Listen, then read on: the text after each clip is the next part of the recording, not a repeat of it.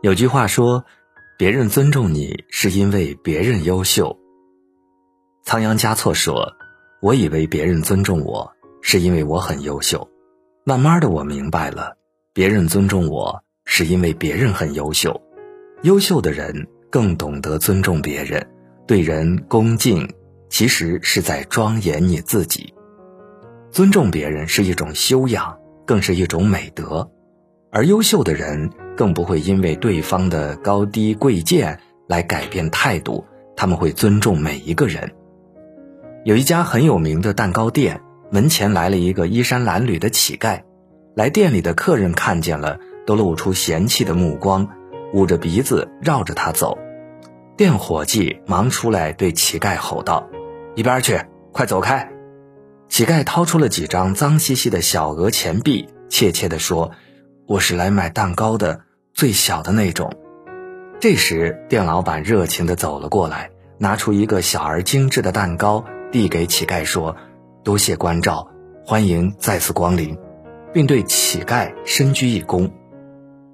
乞丐从没受到过如此尊重的礼遇，有些受宠若惊，怀着激动的心情离开了。店老板的孙子大惑不解地问爷爷：“爷爷，您为什么对乞丐如此热情？”爷爷回答说：“虽然他是乞丐，却也是顾客呀。他为了吃到我们的蛋糕，不惜花去很长时间，来讨得的一点点钱，实在是难得。我不亲自为他服务，怎么对得起他的这份厚爱？”孙子还是不能理解，既然如此，为什么要收他的钱呢？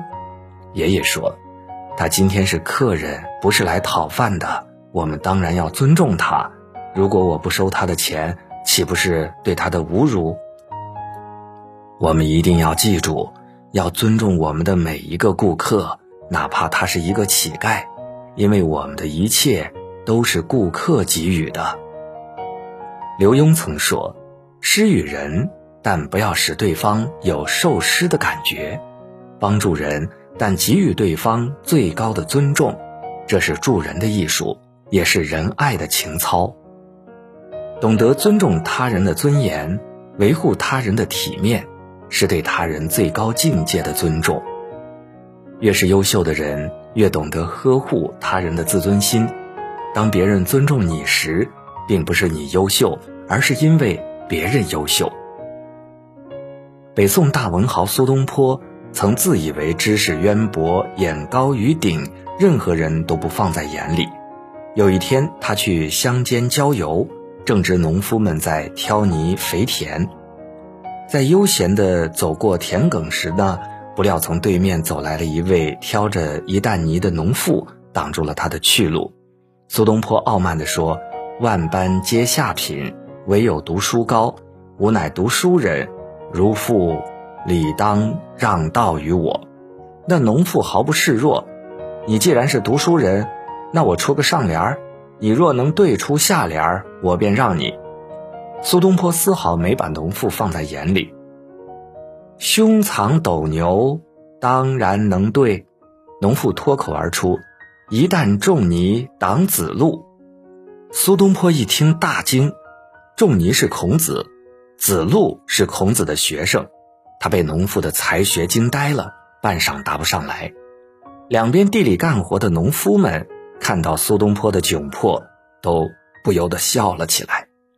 苏东坡见此情景，灵光一闪，下联有了，他连忙应对：“两行夫子笑颜回。”话音刚出口，人们笑得更厉害了。虽然对上了对联，但他也认识到真人不露相，任何人都不能小觑。他惭愧地低下了头。连忙调转身去往回走，给农妇让路。自此以后，苏东坡放下了傲慢的态度，不再看不起任何人，学会了尊重每一个人。俞敏洪说过：“人不要低估别人，因为每个人都有能力和优势长处，应该学会向每个人学习。”孔子也说过：“三人行，必有我师。人外有人，天外有天。”放下一身的傲慢，虚心向他人学习，才能达到别人的尊重。诸葛亮说过：“勿以身贵而贱人。”不炫耀自己的优越感，是将心比心的教养；不给别人难堪，是对人最好的尊重。想要得到别人的尊重，首先要学会尊重别人，不高看自己，不低估别人，才是一个人最好的修养。刘备做过新野太守，为了能够请到身怀惊涛伟略的诸葛亮，他不惜屈尊降贵，三顾茅庐。离草庐五里时，他就下马，牵马行走。大雪纷飞的天气，他在草庐外的雪地里站了一个多时辰。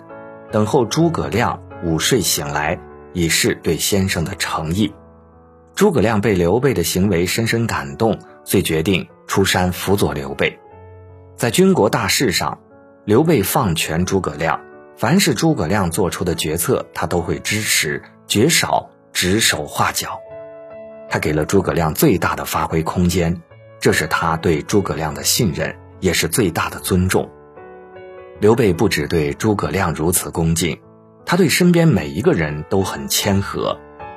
因为刘备的谦逊下士，所以很多能人志士追随而来。在刘皇叔面前，大家得到了难得的尊重，体会到了一份做人的尊严。刘备看似平庸无能，但他最厉害之处就是懂得放低自己，尊重别人。他也因此成就了自己定国安邦之梦。水低为海，人低为王。水往低处流，才能汇集成宽广的大海；人若低调谦卑，才能成就大事，成为人中龙凤。因为懂得尊重别人，所以懂得换位思考，以己之身受人之感。越是高层次的人，越懂得谦卑，放低自己，谦恭内敛，不仅能够温暖别人。还可以让自己的人生焕发出光彩。你对待别人的态度里，藏着你的未来。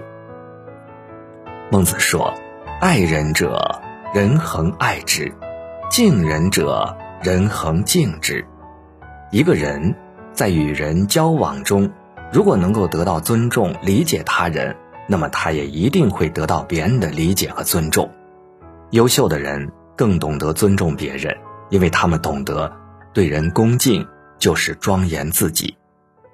孔子曰：“人无礼则不立。”意思是，想要好好的生活，一定要先学会以礼待人，用一颗真诚的心去关爱你身边的每一个人，不仅能够温暖他人，也能照亮自己的未来。心宽一寸，路宽一丈，敞开心扉，善待每一个人。你的人生路才会越走越宽。